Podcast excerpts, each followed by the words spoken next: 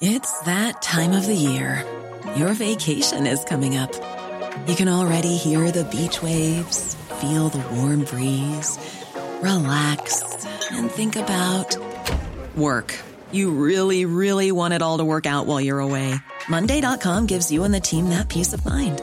When all work is on one platform and everyone's in sync, things just flow wherever you are. Tap the banner to go to Monday.com.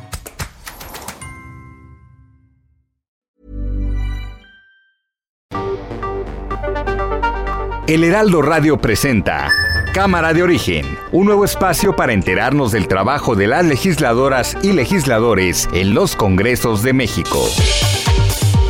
En Cámara de Origen tiene la palabra Carlos Zúñiga Pérez.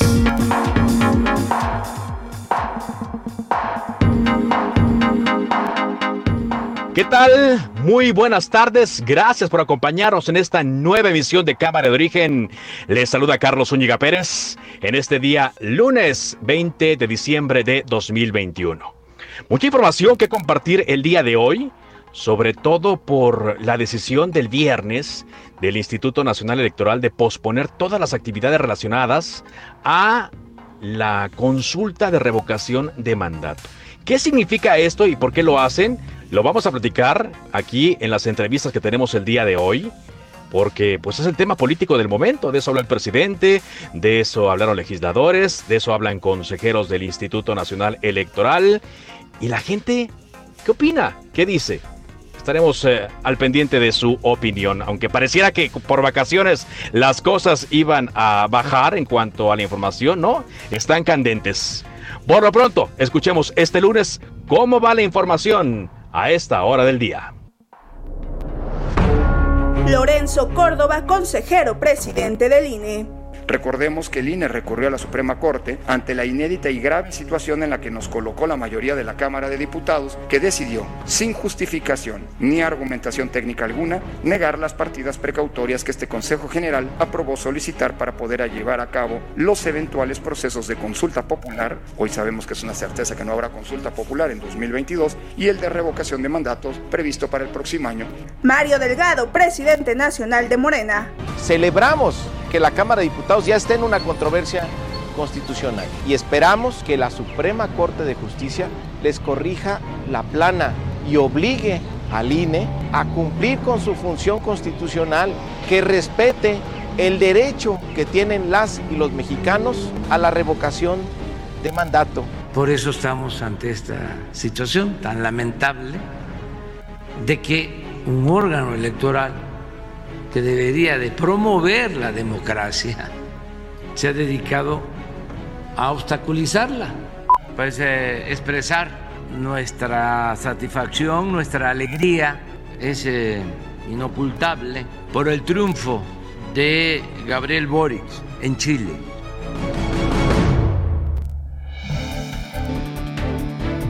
Esas son las declaraciones y los comentarios que hasta ahora han delimitado la información. Y para actualizar las noticias, vamos contigo, Ángel, Ángel Arellano. Te escuchamos con un resumen de lo más importante hasta este momento. Claro que sí, Carlos, muy buenas tardes. Ya en unos minutos estará aquí con nosotros en el estudio Carlos Zúñiga para tenerle toda la información del día y las entrevistas para ayudarnos a entender qué es lo que ha ocurrido en las últimas horas. Y como lo decía Carlos, vamos con un resumen de noticias. La Fiscalía de la Ciudad de México presentó las primeras tres solicitudes de extradición al gobierno de Israel en contra del exdiplomático Andrés Roemer. La diputada federal panista María Teresa Jiménez ganó la encuesta para definir al candidato de ese partido al gobierno de Aguascalientes. La variante Omicron del coronavirus se está propagando de forma más rápida que el Delta o que la variante Delta y está causando infecciones en personas ya vacunadas. Así lo informó la Organización Mundial de la Salud. En México ya se reportan 23 casos de esta variante.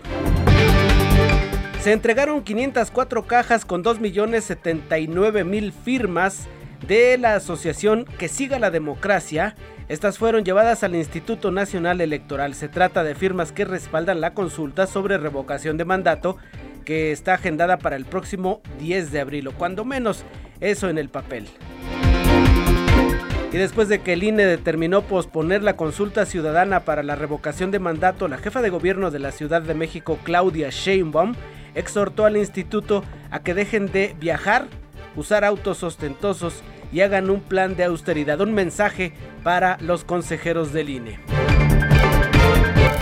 Vamos ahora con Francisco Nieto porque esta mañana el presidente Andrés Manuel López ah, Obrador, como era previsible, pues se pronunció en contra de la decisión del Instituto Nacional Electoral para posponer el ejercicio de la revocación de mandato, esta consulta que ha, que ha promovido él desde hace ya varios meses. Adelante Francisco, muy buenas tardes, te escuchamos.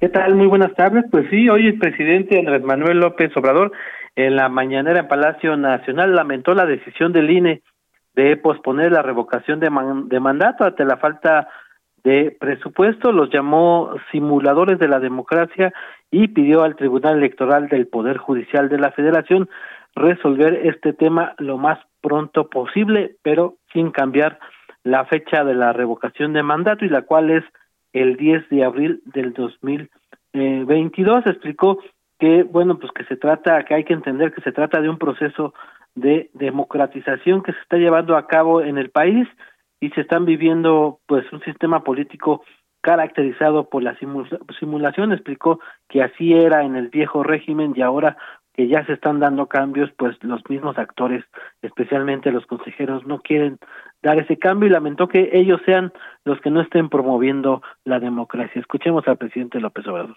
Sin respetar el mandato constitucional. Estamos ante esta situación tan lamentable de que un órgano electoral que debería de promover la democracia, se ha dedicado a obstaculizarla. Lo demás es secundario, de que si tienen presupuesto o no tienen presupuesto. Aquí lo fundamental es que la Constitución obliga a que se tiene que llevar a cabo una consulta para hacer realidad el método de la revocación del mandato. Si eso no se quiere cumplir, y se utilizan excusas, pues es parte de la simulación exhibe el papel que jugaron durante mucho tiempo todos estos personajes. El presidente del INE era en apariencia lo más avanzado que había durante el periodo neoliberal, pero pues todo era una farsa, se está demostrando. De acuerdo con el presidente, pues el INE cuenta con 13 mil millones de pesos también explicó que ganan el doble los consejeros ciudadanos, el doble de lo que gana el presidente de la República, por lo que no se por lo que deben de bajarse los sueldos. El presidente explicó que no basta con que digan que no hay presupuesto, si solamente se pueden hacer eh, eh, 30 mil casillas para el presidente sería suficiente, pero el presidente indica que no lo quieren hacer así porque no les gusta la democracia. Pues es parte de lo que hoy sucedió en la mañanera. Muy bien, Francisco, gracias por tu información. Pues ya estaba más que cantado que el presidente se iba a inconformar por lo que decidieron la tarde-noche del viernes los consejeros del instituto. Francisco, te agradezco mucho tu reporte. Buenas tardes. Muy buenas tardes. Oiga, y pues después de que el presidente advirtió esta mañana que no importa que demore la realización de la revocación del mandato, siempre y cuando se realice antes de las elecciones del 2022, la jefa de gobierno de la ciudad, Claudia Sheinbaum, se adhirió a esta consideración y recalcó que lo importante, que lo importante no es que se solicite más dinero para este ejercicio. en pues conferencia tras la instalación del gabinete de seguridad en la alcaldía Xochimilco, la mandataria capitalina insistió que está convencida de que la consulta debe realizarse en el tiempo que fue programada y criticó que la demanda de más recursos solo sea un pretexto del Instituto Nacional mm. Electoral. Pues ya llegó Carlos Zúñiga a este estudio, estamos, aquí ya, Carlos. Gracias, Ángel, Ángel Arellano. En efecto, toda una controversia que se ha generado a raíz de esto que decidieron el pasado viernes los consejeros, los que votaron a favor de esta resolución de la cual estábamos eh, nosotros aquí eh, monitoreando en la sesión extraordinaria del Consejo General del INE, fueron José Roberto Ruiz, Ciro Murayama, Jaime Rivera, también las consejeras Claudia Zavala y Diana Rabel. Todos ellos encabezados por Lorenzo Córdoba, el consejero presidente del INE, quien fue el que elaboró este proyecto. En contra votaron las consejeras Norma Irene de la Cruz, Carla Humphrey y Adriana Favela, además de los consejeros Martín Faz y Uc Yves Espadas. ¿Cómo lo vemos? pues fue una decisión bastante mm, pues cerrada, votación de 6-5, una votación muy muy cerrada en torno a este proyecto que presentó Lorenzo Córdoba. Justamente está con nosotros en la línea telefónica de Cámara de Origen la consejera del Instituto Nacional Electoral, Dania Rabel. ¿Cómo le va, consejera? Muy bien, buenas tardes, Carlos. Un gusto estar contigo y con tu auditorio. Gracias por tomarnos esta comunicación. Primero que nada, consejera, para evitar el teléfono descompuesto y la forma en la cual los políticos están manejando esta situación. ¿Qué fue exactamente lo que se decidió en esta sesión extraordinaria del Consejo del INE en torno a la consulta de revocación de mandato el pasado viernes? Se decidió posponer algunas de las actividades preparatorias para la revocación de mandato. Específicamente, lo que no se ha pospuesto y sigue en curso es la recolección de firmas de apoyo y la revisión que en su caso hará de estas el Instituto Nacional Electoral para presentar un informe en febrero y para que se sepa si se lograron conseguir las firmas de apoyo que se requiere para que se emita una convocatoria para hacer una consulta de revocación de mandato, que sabemos que es el 3% de la lista nominal y con una dispersión en por lo menos 17 entidades federativas. Todo esto sigue en curso. Lo que se ha aplazado son algunas actividades preparatorias como la contratación de capacitadores asistentes electorales y supervisores electorales, la instalación de oficinas municipales, consejos locales, cuestiones que también nos implican a nosotros una erogación de recursos y que no podríamos tomar la determinación de hacer esa erogación a lo mejor hasta que tuviéramos la certeza de que así se juntaron todas las firmas de apoyo, porque lo cierto es que si no lo hacemos desde estas fechas, pues probablemente no podemos salir a tiempo, pero también el punto es que nosotros no podíamos iniciar esas actividades porque no tenemos los recursos para culminarlas.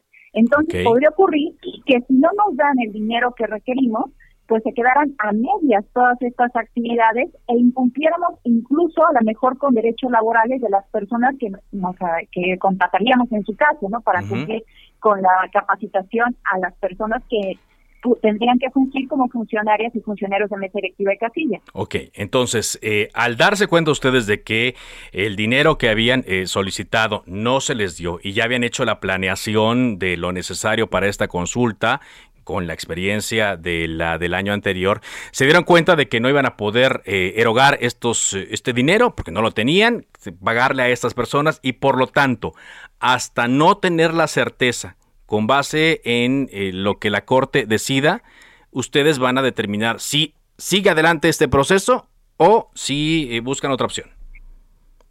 Así es, porque además hay una gran diferencia con lo que nos ocurrió con la consulta popular, por la cual tampoco nos dieron recursos.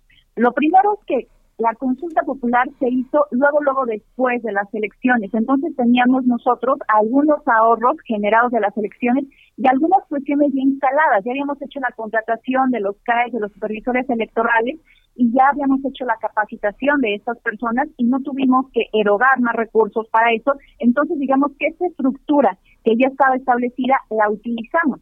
Pero adicionalmente, y quizá lo más importante, es que no teníamos un número especificado en la ley de casillas que tuviéramos que instalar.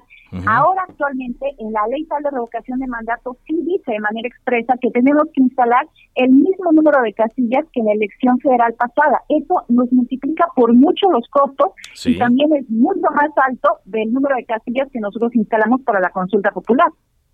Es muy diferente entonces esta consulta de revocación de mandato a la consulta popular. Y, sí me quiero extender en esto, eh, consejera, para que nuestro auditorio lo tenga muy claro y no se preste, insisto, a malas interpretaciones.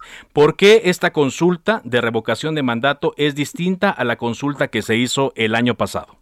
Bueno, perdóname, este año, yo ya estoy pensando en el 2021. ¿Por qué es diferente a la que se hizo en este año?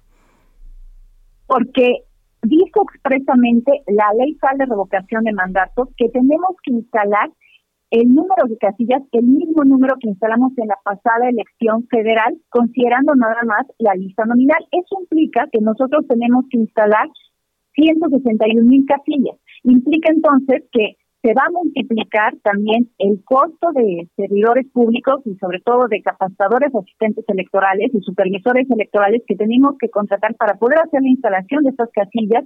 Eh, también obviamente implica que se tienen que multiplicar, pues digamos, eh, las visitas que se hacen a las personas para que en su caso presten sus domicilios, para instalar ahí las casillas, en fin, empieza a multiplicarse mucho todo, también el trabajo de campo que se tiene que hacer para ir a verificar los domicilios donde se van a instalar las casillas, etcétera, etcétera. Eso no ocurrió con la consulta popular. Nosotros ahora también nos vimos ante la disyuntiva de hacer una de dos cosas, o a lo mejor instalar un número menor de casillas a lo que dice expresamente la ley, violando lo que dice la ley federal de revocación de mandato, o hacer lo que hicimos ahora, que me parece la decisión pues más oportuna e incluso necesaria en este momento de únicamente aplazar algunas actividades para que cuando tengamos nosotros condiciones podamos salir adelante con la revocación de mandato. Eso desde luego si efectivamente se cumplen con las firmas de apoyo necesarias y es el mandato de la ciudadanía.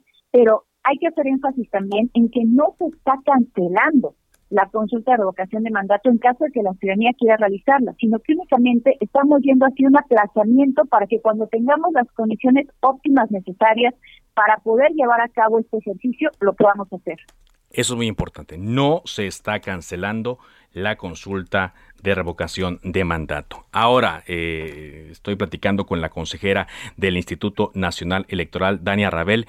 Consejera, para la gente que ha comprado esta idea, por lo que han dicho todos los políticos, todos los que están interesados en que se lleve a cabo la consulta, de que el INE tiene dinero, de que hay fondos de los cuales puede echar mano, de que pueden ahorrar en otros rubros para llevar a cabo la consulta, ¿Qué le dice al auditorio en medio de todo este ruido que se está generando?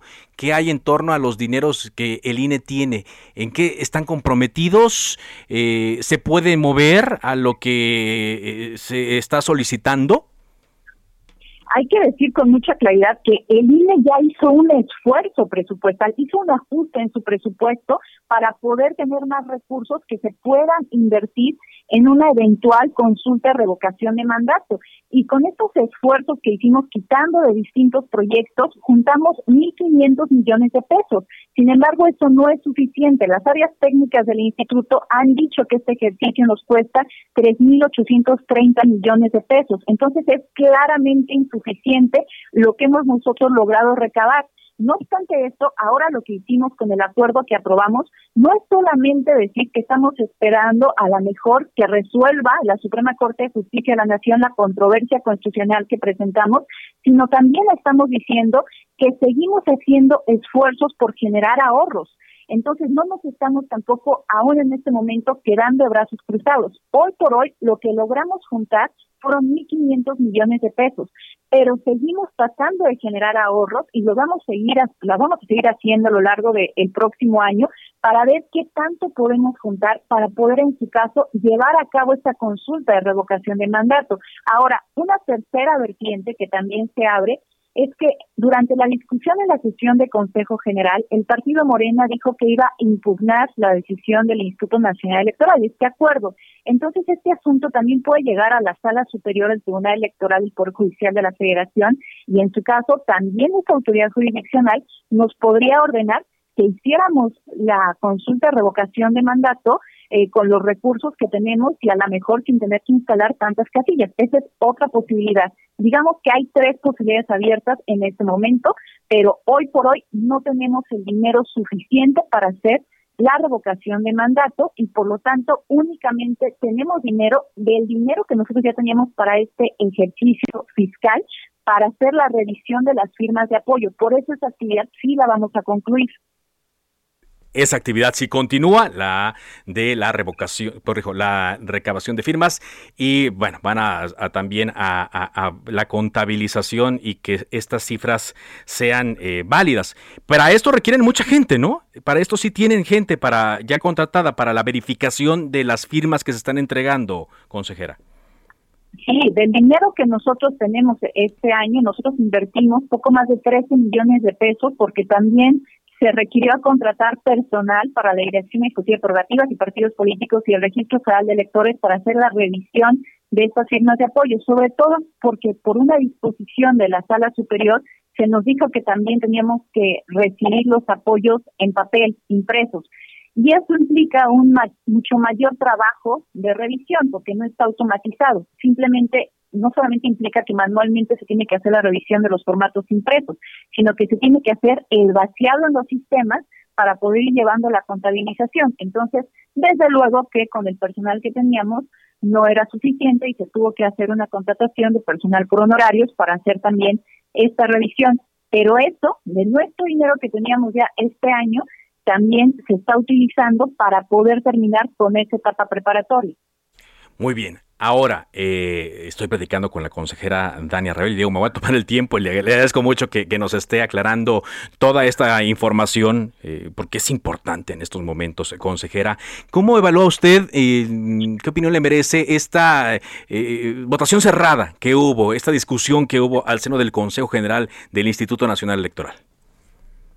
A ver, yo estoy consciente que esta no es una decisión sencilla, no tenía una salida fácil eh, pues para ninguna parte, ¿no? La disyuntiva, como te decía, es uno, o decidir a la mejor con los recursos que teníamos hacer una consulta de revocación de mandato, seguir con todas las actividades preparatorias, eh, y eso podría implicar, en su caso, de que si llegáramos a la verificación de las firmas necesarias y que tuviéramos que hacer una convocatoria, pues instalar necesariamente mucho menos casillas de lo que dice la ley. Iba a implicar también que nosotros contraviniéramos el texto expreso de la ley federal de revocación de mandato. Esa era una posibilidad respecto a, los cuales algunos colegas eh, decían que debíamos de tomar esa posibilidad. La otra posibilidad es la que hicimos la mayoría del Consejo General, en donde decidimos posponer algunas actividades preparatorias porque nos pareció que era la decisión más responsable que podíamos tomar en ese momento. Sin embargo, yo reitero y reconozco que no es una decisión sencilla. No es una decisión sencilla y por eso la discusión que se dio. Y por lo que veo y por lo que escucho, eh, siguen buscando alternativas, siguen viéndolo para cumplir con lo que marca la ley. Esto es lo que eh, ustedes también tienen que hacer, eh, consejera. Es decir, la ley de revocación de mandato obliga al Instituto Nacional Electoral a cumplir ciertos estándares para llevar a cabo eh, esta elección. porque hay unos que dicen es sondeo. No, no, no, no es un sondeo. Es como el equivalente a una elección con los costos que esto implica. Si no, pues ya cualquiera no llevaría su papelito y su pluma y podría participar, pero no es lo que la ley estipula. Este es un punto medular, porque hay quien dice, a ver, esto no es una elección presidencial y es nada más una consulta de un mecanismo de participación ciudadana, no tiene que tener exactamente los mismos estándares que si fuera una elección federal, se puede hacer de forma mucho más sencilla. Pero a mí me parece que la ley para la revocación del mandato nos está dando los estándares, nos está marcando la pauta que tenemos que seguir. No es que a nosotros, digamos, se tiene que hacer forzosamente tantas instalaciones de casillas y se tiene que hacer forzosamente una primera etapa de capacitación y con las personas que van a fungir como capacitadores asistentes electorales y la insaculación y el papel de seguridad, etcétera, sino que me parece que cuando el legislador establece en la ley de revocación de mandato que se tienen que poner el mismo número de casillas que una elección federal, no solamente implica que nos está dando ese mandato expreso, sino que la razón de ser de esa disposición es que nos está mandando un mensaje muy claro de que quiere que sigamos los mismos estándares que una elección federal. Y me parece que es algo pues muy razonable cuando estamos hablando de una cosa no menor la posible salida del titular del Ejecutivo Federal debe de seguir, me parece también, el mismo proceso que en una elección o que en el proceso electoral en el cual se le eligió. Bien, pues le agradezco mucho, le agradezco mucho que se haya tomado el tiempo, consejera, de aclararnos esta situación y de que nuestro auditorio tenga eh, las herramientas completas para eh, generar una opinión. Insisto, para mí es importante subrayar que no es que el INE no quiera llevar a cabo la consulta, no quiera realizarla, sino que está buscando los recursos para poder hacerla. Si las personas a estas alturas eh, todavía eh, desean entregar su firma y encuentra las asociaciones o personas que lo están recopilando, lo puede hacer hasta el 25 de diciembre y eh, después viene la contabilización y ya con base en eso, pues también se verá si el requisito principal, bueno, el primer requisito para llevar a cabo la consulta se cumple. Le agradezco mucho que nos haya tomado esta llamada. La agradecida soy yo, Carlos. Un abrazo. Muy, muy buenas tardes. Sí, porque luego hubo una cargada ¿no? de los eh, políticos de Morena eh, durante el fin de semana atacando al Instituto Nacional Electoral. La mayoría, ¿no? Los que han sido nombrados como corcholatas, menos eh, Ricardo Monreal, que tuvo por allí pues alguna idea quiso conciliar un poco, aunque también luego por eso fue atacado. Pero recordemos que esto se supone es un ejercicio ciudadano y son los ciudadanos los que lo deben promover y lo deben eh, iniciar. Sin embargo, pues vemos que son los políticos más interesados en este tema, incluyendo, por supuesto, el presidente López Obrador. Una pausa, regresamos porque hay información desde Aguascalientes. Volvemos a Cámara de Origen.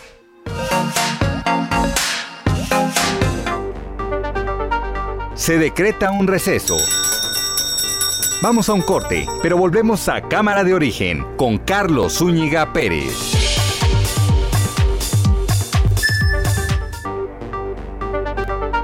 Se reanuda la sesión.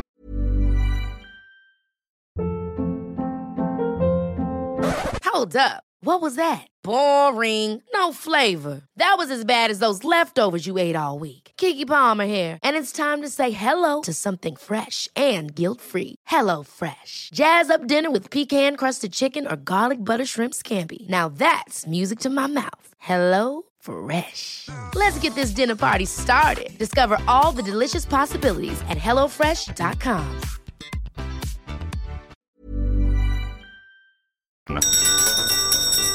Volvemos a Cámara de Origen con Carlos Zúñiga Pérez.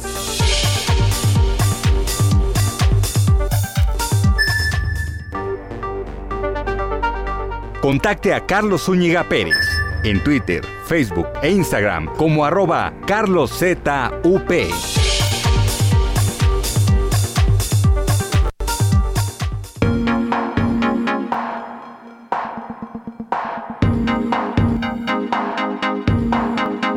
Avanzamos con la información en Cámara de Origen. Bueno, pues eh, este año también eh, tenemos eh, que estar cerrándolo con la expectativa en torno a las candidaturas con miras a Ruta 2022, la elección para gobernador en seis estados de la República. Estamos a, unos días de que Morena dé a conocer las encuestas para ver quiénes son sus candidatos a estas elecciones en Quintana Roo, Tamaulipas, en Durango, Hidalgo, Oaxaca y en Aguascalientes. Y a propósito de Aguascalientes, hay noticias referentes a la candidatura del Partido Acción Nacional, que es, de acuerdo a las encuestas publicadas por El Heraldo de México, el partido que encabeza las preferencias en ese estado, Aguascalientes. La diputada Teresa Jiménez resultó ganadora en la última encuesta de unidad del PAN por encima del senador Antonio Martín del Campo, por lo que será ella quien se registre como precandidata del PAN para la gubernatura de Aguascalientes. El presidente de la Comisión Política del PAN, Santiago Krill, junto al secretario general de elecciones, Armando Tejeda, abrieron los resultados de la última encuesta definitiva allí en, en una conferencia y en una reunión a la que citaron y acordaron eh, esta encuesta, la última, la semana pasada, en medio de tensiones que había dentro del Partido Acción Nacional, luego de que se rechazaron las tres primeras encuestas que se realizaron hace unas dos semanas y media más o menos.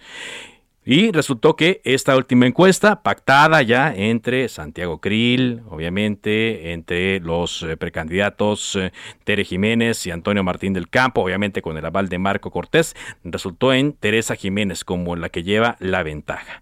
Después de conocerse este resultado y de darse a conocer esta información, la diputada subió este mensaje a sus redes sociales. Quiero invitar a todos los panistas a acompañarme a este proceso la unidad y la reconciliación que queremos lograr en el país y en el Estado comienza en nuestra propia casa. Estoy lista para la consulta de la militancia y la decisión de la comisión permanente en términos de la convocatoria emitida.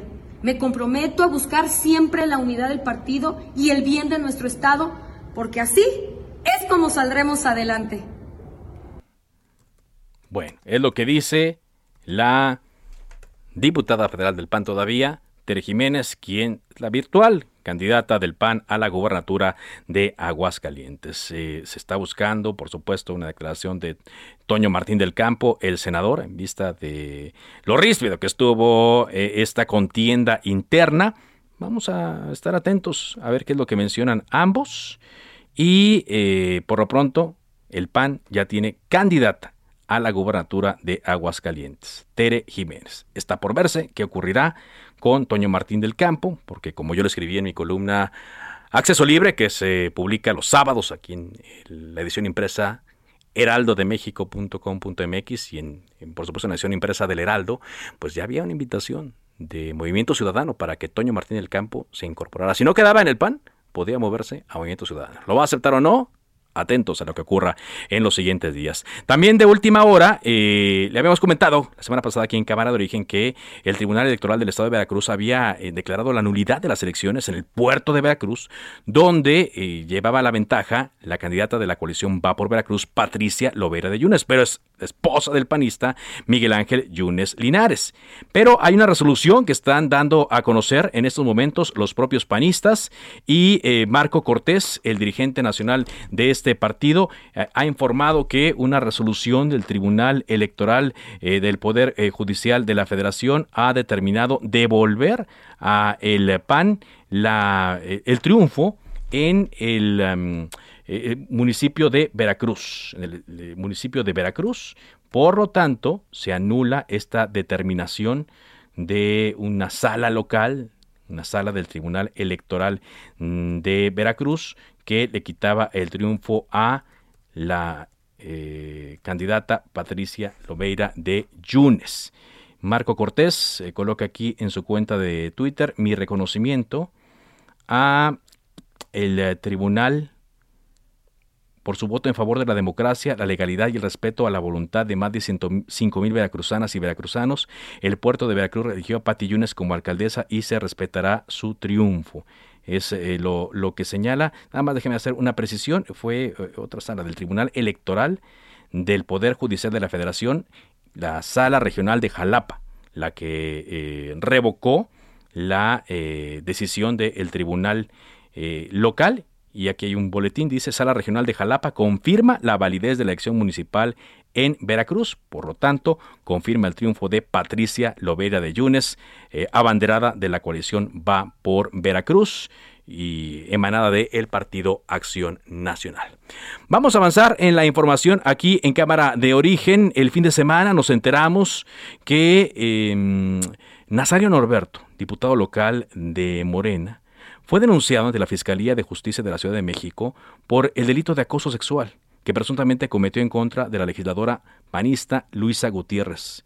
Ella está con nosotros en la línea telefónica para aclararnos este asunto, para darnos más información de este asunto. Diputada, ¿cómo le va? Muy buenas tardes. Hola, Carlos, muy buenas tardes a ti y a todo tu auditorio. Díganos, diputada, sé que son eh, temas eh, pues, delicados. ¿Nos puede contar al auditorio, a nosotros, eh, a qué se debe esta denuncia? ¿Cómo ocurrieron los hechos? Pues sí, mira, contarte primero que sí es ha sido un tema fuerte a nivel personal, a nivel familiar, eh, incluso laboral. La decisión que tomé de levantar la voz eh, lo hice en un momento en el que ya era suficiente la violencia en, la que estábamos inmiscuidos, tanto el Grupo Parlamentario de Acción Nacional y en lo particular tu servidora. Mira, yo este señor lo conozco desde hace ocho años, él ya había sido diputado local, y quería ser jefe delegacional eh, eh, de, manera independiente porque el PRD en ese momento no le había dado la candidatura. Yo me perfilaba como la candidata de Acción Nacional por el Distrito 2 local ahí en Gustavo Madero. Me buscó para pedirme apoyo. Yo honestamente le dije, a ver, pues nosotros vamos a ir en bloque PAN, no no tengo...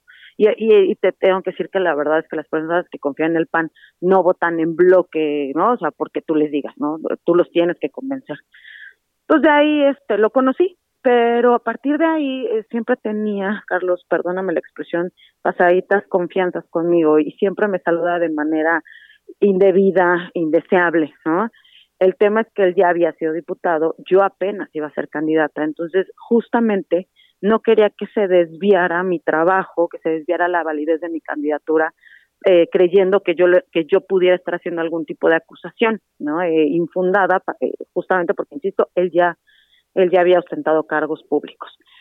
Así pasaron los años y al fin logré llegar al Congreso de la Ciudad de México y yo esperaba que ya siendo pares no se tomara ese tipo de atrevimentos conmigo. Sin embargo, no fue así y lo siguió haciendo, pero eh, de nuevo eh, un tema familiar, no querer meter a mi familia en un, pues en lo que ahorita está, los tengo, ¿no? Al final del día no es agradable saber que alguien a quien tú amas ha pasado por este tipo de cosas y saber que, que no la pasó bien, ¿no?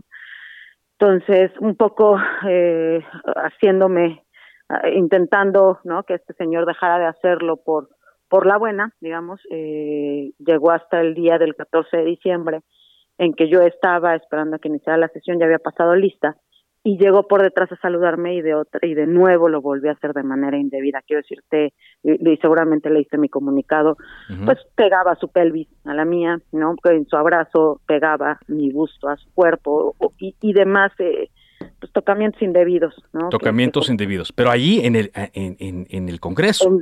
Ah, dentro del Congreso, dentro en del, el Pleno. En el Pleno del Congreso. En el Salón del Pleno y, y este pues yo además soy vicepresidenta de la Comisión de Presupuesto y Cuenta Pública. Ese día íbamos a discutir el presupuesto. La verdad es que no quise hacer mayor tema, sí le dije pues, suélteme, ¿no? Eh, y con otras palabras más fuertes que me avergonzaría comentar en todo auditorio. Pero este justo como íbamos a analizar el paquete presupuestal y habíamos tenido ya un trabajo previo tu servidora y el Grupo Parlamentario de Acción Nacional rumbo a lo que consideramos un presupuesto misógino que endeuda a la ciudad, que además este pues estaba grabando impuestos a las apps, ¿no? este, no quería desviar la atención, lo, comenté con mi coordinador y algunos compañeros diputados y ellos me, me animaban a, a denunciarlo, pero les, les pedí que aguantáramos ese tiempo, sobre todo porque justo no quería que mi trabajo se viera ensombrecido por este asunto. Eh, cosa que terminó sucediendo. Al final ya de la sesión, 24 horas después, 26 de discusión, de donde Acción Nacional logró después, eh, lo histórico, llevar la discusión del presupuesto a la luz del día, que no quería Morena que lo lleváramos. Durante ese momento, eh, la coordinadora, ya un poco desesperada por haber perdido el debate, se sube con más violencia en mi contra. ¿La coordinadora de? De Morena. la señora Ávila. Marta Ávila, sí ella se sube diciendo que los panistas tenemos una red de nepotismo.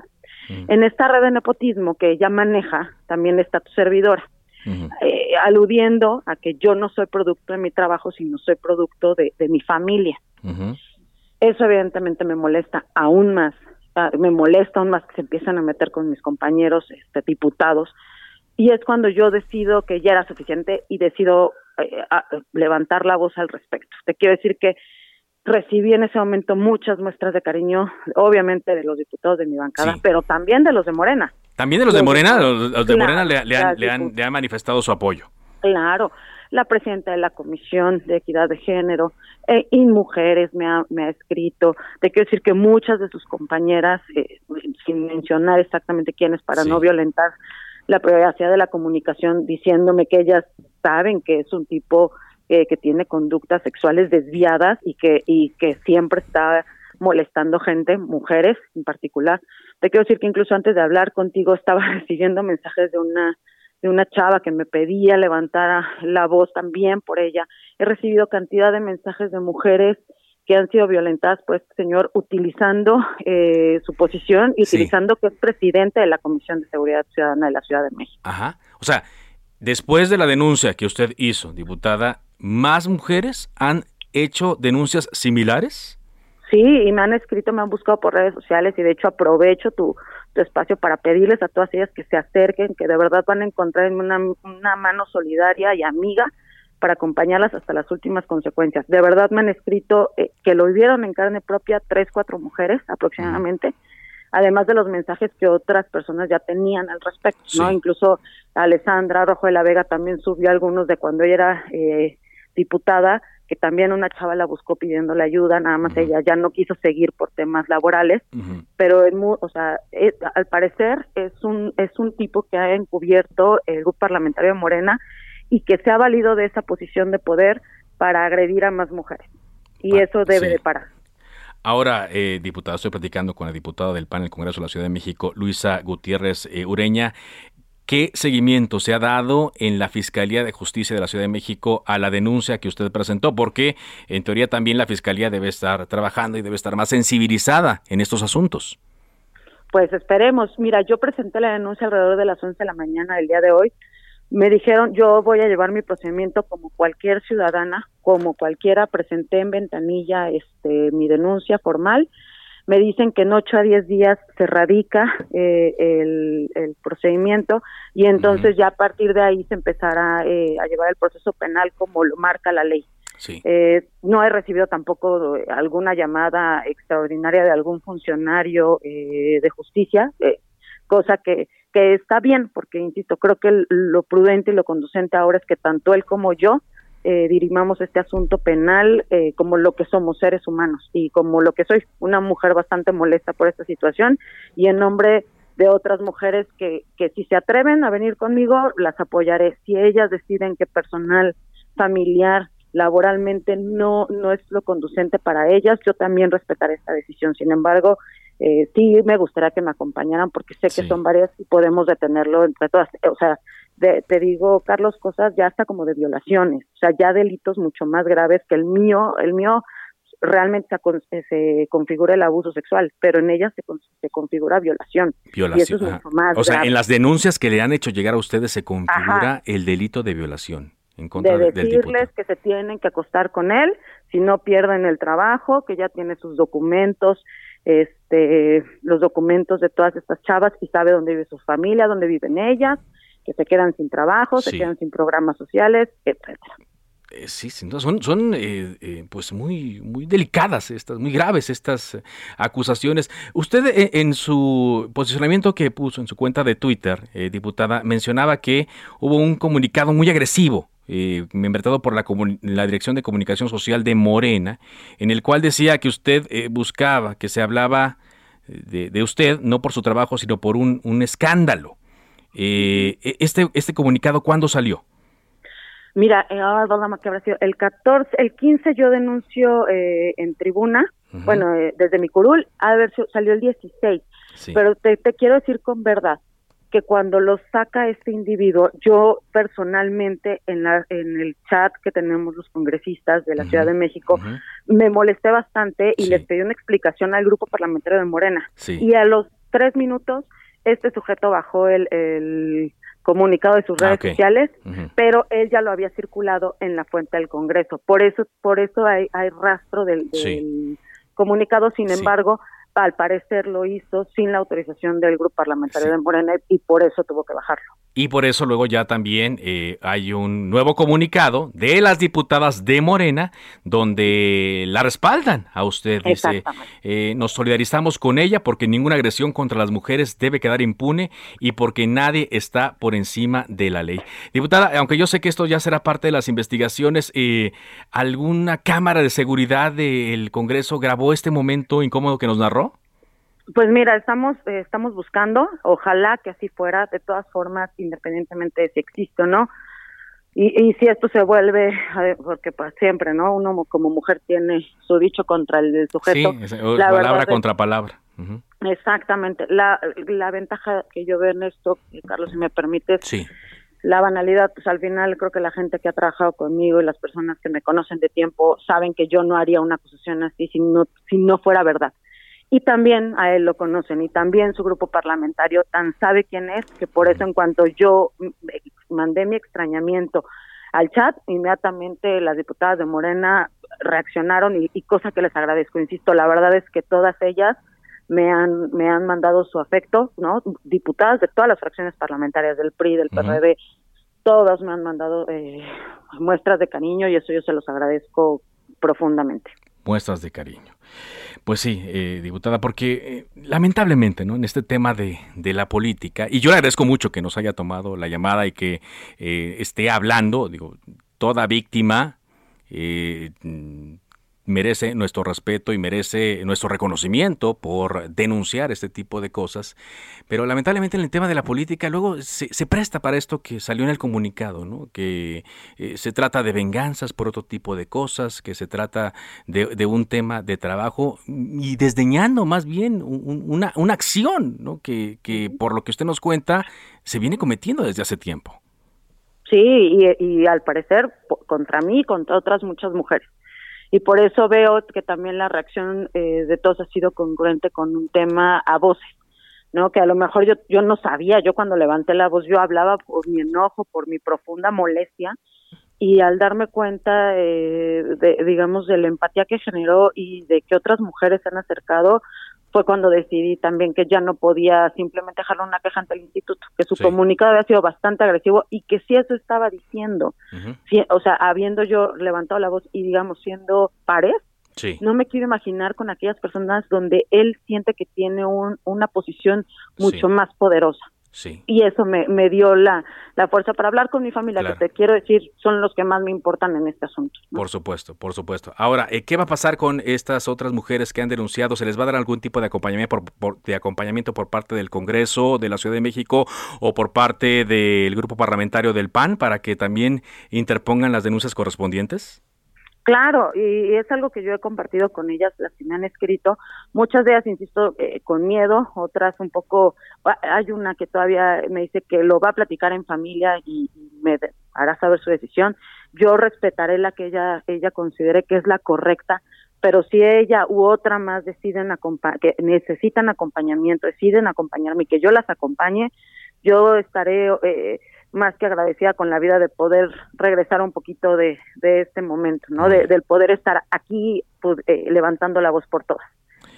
Muchas gracias, gracias por darnos su testimonio, eh, por eh, compartirlo con el auditorio, por sostenerlo también, porque hay quienes también ante la luz de las cosas y las amenazas, los riesgos, pues se echan para atrás. Y estamos atentos a la denuncia que presentó ante la Fiscalía de la Ciudad de México pues te agradezco muchísimo, sigo aquí al pendiente para cualquier otra aclaración y créanme que voy a seguir hasta las últimas consecuencias con este tema. Muchas gracias, Carlos. Gracias. Luisa Gutiérrez Ureña, diputada del Partido Acción Nacional en el Congreso de la Ciudad de México. Y si alguien que bueno, tiene esa exposición y que tiene esta posibilidad de acceso a los medios ¿no? y el apoyo que nos menciona la propia legisladora padeció esto, pues habrá que ver qué ocurre con, con las otras que se han acercado. Debo decirle también que aquí en Cámara de Origen, eh, para tener el equilibrio en la información. Estamos buscando al legislador de Morena y los micrófonos están abiertos para que lo que Nazario Norberto, diputado local de Morena, tenga que decir en torno a esta acusación. Claro, se trata de, una comparecencia ante medios de comunicación, una comparecencia pública, y ya la Fiscalía de Justicia de la Ciudad de México tendrá que hacer lo conducente. Vaya, digamos, aquí no vamos a litigar este asunto, simplemente lo vamos dando a conocer. Vámonos contigo ahora, Misael Zabalas, en torno a Ricardo Monreal, a propósito de pues esta bandera que tomó en torno a unos jóvenes detenidos en el Congreso del eh, corrijo, en Veracruz, unos jóvenes detenidos en Veracruz por el delito de ultrajes a la autoridad y que lo ha puesto en ruta de choque con el gobernador de Morena en Veracruz, Cuitláhuac García. ¿Qué se dijo el día de hoy en torno a este tema, Misael? Te escuchamos. Carlos, buenas tardes. Efectivamente, como bien lo comentas, esta situación, pues esta detención de los seis jóvenes en Veracruz, ahora, eh, pues como presidente de la Junta de Coordinación Política del Senado, Ricardo Monreal, envió un exhorto al Congreso de Veracruz para que legislen sobre la eliminación del delito de ultrajes a la autoridad en un documento enviado a la presidencia de la mesa directiva del Congreso veracruzano, el legislador morenista argumenta que el delito del trajes a la autoridad es un tipo penal abierto que viola el derecho humano de la seguridad jurídica y eh, también de la aplicación de la ley. Monreal, quien también es líder de la bancada de Morena en el Senado, solicitó atentamente al Congreso veracruzano que lleve a cabo las acciones legislativas que corresponden para derogar el tipo penal de ultrajes a la autoridad previsto en el Código Penal de Veracruz, toda vez que su existencia ha dado lugar a eventos en los que se acusa de manera arbitraria a personas, incluso según el senador morenista, pues privándolas prácticamente de su libertad. El legislador zacatecano también expuso en el documento dirigido a la diputada Cecilia Josefina Guevara, quien es la presidenta del Congreso de Veracruz, que el máximo tribunal sustentó ya la inconstitucionalidad de tipo penal de ultrajes a la autoridad, dada la afectación a los principios de legalidad y seguridad jurídica de las personas destinatarias de esta norma. Es así como eh, pues el Senado de la República, Carlos, ya interviene en este asunto eh, de Veracruz para evitar más detenciones con este tipo, eh, este delito penal de ultrajes a la autoridad. Hasta aquí la información, Carlos.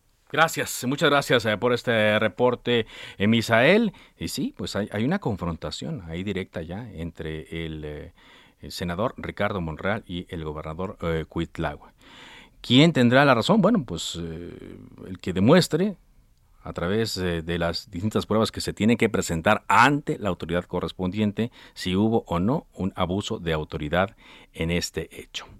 Oiga, hablando de temas eh, electorales eh, todavía, resulta que el Tribunal Electoral del Poder Judicial de la Federación reintegró a la Tesorería de la Federación 46 millones 169 mil pesos de ahorros este 2021 ante reducciones y cancelación de proyectos ante la contingencia sanitaria. En un comunicado, el Tribunal Electoral Detalló que en octubre reintegraron 15 millones 372 mil pesos y este mes sumaron 30 millones 797 mil pesos más que representan el 1% del presupuesto asignado para el ejercicio 2021. Bueno, puede ser poquito, algunos lo podrán eh, decir así y otros eh, dirán, pues lo que sea es válido. A ver si se lo envían entonces al INE para que pueda llevar a cabo la consulta. Y también rápidamente le comento que la vicecoordinadora del PAN en el Senado, Kenia López, calificó como una aberración la solicitud de juicio político contra seis consejeros del INE que votaron posponer el ejercicio de la revocación de mandato. Vaya, las actividades relacionadas, tal cual lo promovió Mario Delgado, el dirigente de Morena. Y afirmó que en el Senado no se cuentan los votos para aprobar la eh, eventual eventualidad de un juicio político en contra de los consejeros del INE. Le digo, hay mucha información, pues estamos en este día lunes 20 de diciembre, pero aquí se la estaremos actualizando.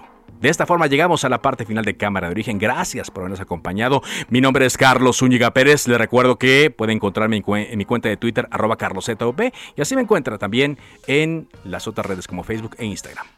Siga en Heraldo Radio. Por ahora es cuanto. Buenas tardes.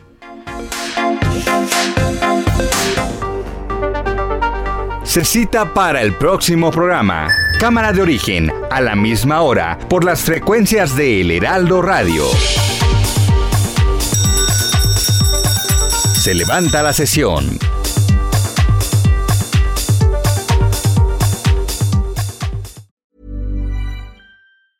Even when we're on a budget, we still deserve nice things. Quince is a place to scoop up stunning high-end goods for 50 to 80% less than similar brands. They have buttery soft cashmere sweaters starting at $50, luxurious Italian leather bags, and so much more. Plus, Quince only works with factories that use safe, ethical, and responsible manufacturing. Get the high-end goods you'll love without the high price tag with Quince. Go to quince.com/style for free shipping and 365-day returns.